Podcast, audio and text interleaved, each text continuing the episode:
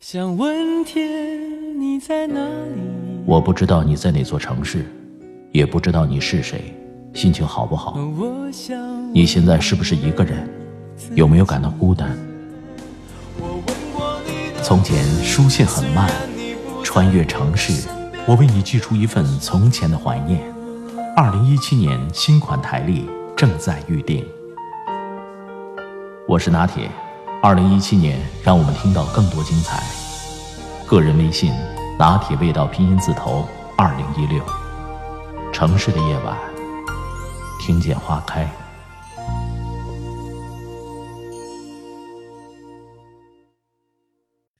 对方已经开启了好友验证，你还不是他的好友，请先发送验证请求。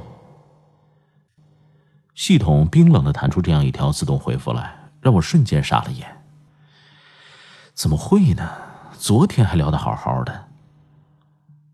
每个使用微信的人都应该遇到过这种情况吧？一条冰冷的自动回复，将你满腔盛情瞬间冷却。可是又有什么办法呢？你再发什么，他已经看不到了。我是个极度喜欢微信的人，四年前微信刚出台的时候就已经开始使用了。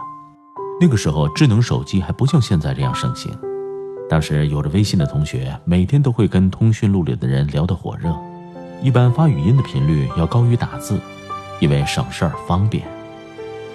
我是个每天抱着微信不放的人。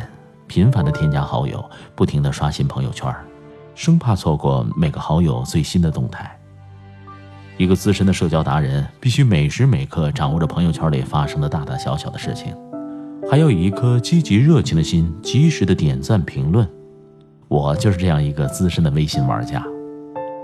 我还是个很喜欢发朋友圈的人，四年时间，转发、分享、发布了几千条状态。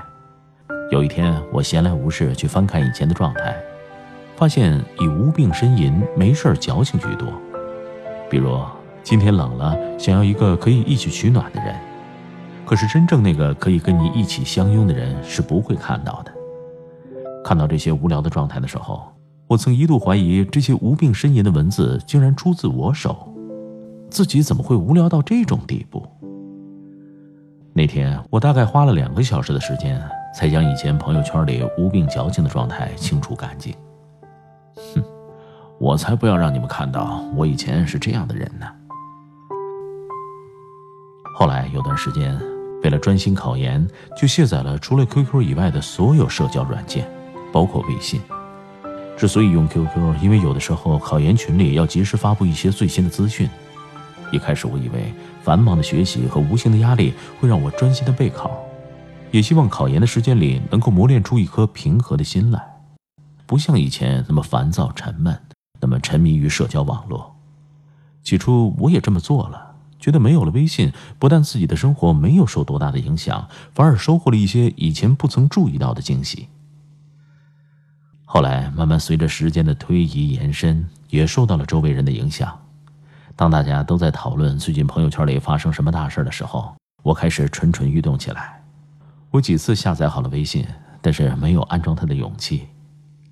三个月之后，我无法按耐自己那颗浮躁的心，无法控制自己不听使唤的手，重新回到微信世界，感觉生活一片明媚。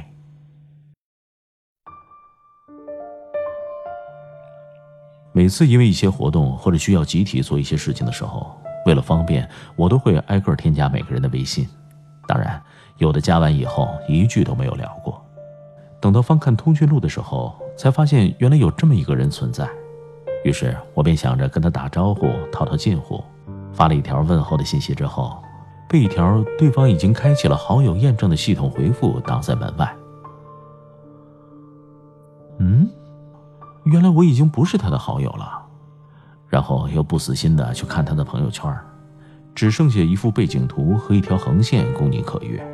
好像那条横线就是斩断彼此之间联系的界限，看似一步迈过，实则不可逾越。微信的横空出世集万千宠爱于一身，将 QQ、人人、微博、陌陌这些同类社交软件伤得体无完肤。当你认识了一个新朋友的时候，互留微信成了一件理所应当的事儿。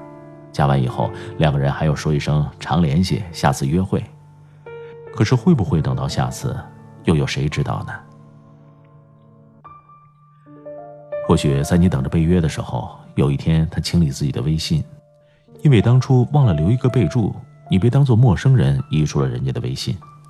你迟迟等待的约定还是没有来到，你赶紧跑去联系他的时候，却意外的发现被一条冰冷有力的自动回复打了回来。你们当初认识的时候聊得火热，不可开交，只觉得相见恨晚，却在经历了一场短短的时间洗礼后。重新又回到让彼此陌生的地方。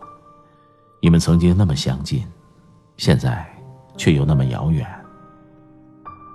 你今天添加了一些新的朋友，明天又被不再联系的旧朋友悄然无息的移除掉。终于明白了，饱和是怎样的一个程度。在一个固定的圈子里，你的朋友始终是一个常数，输入和输出维持着默契的平衡。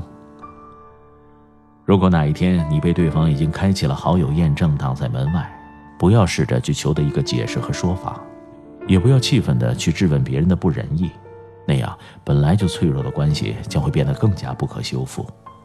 你想想，如果你对他重要，他又怎么会轻轻的一点删除，就此逃离出你的生活呢？也不要因此深深的困扰，长时间郁郁寡欢。我们都有新的生活，都会认识新的朋友。你要想，可能他过去的生活没有让他留恋的人和事儿，他只是想重新让自己的生活变得更好，那样你就释怀多了。需要验证的关系自然不会牢靠，开启好友验证也无所谓，时间是最好的答案，他会告诉你，谁才是不需要验证你是谁，却一直在等你的人。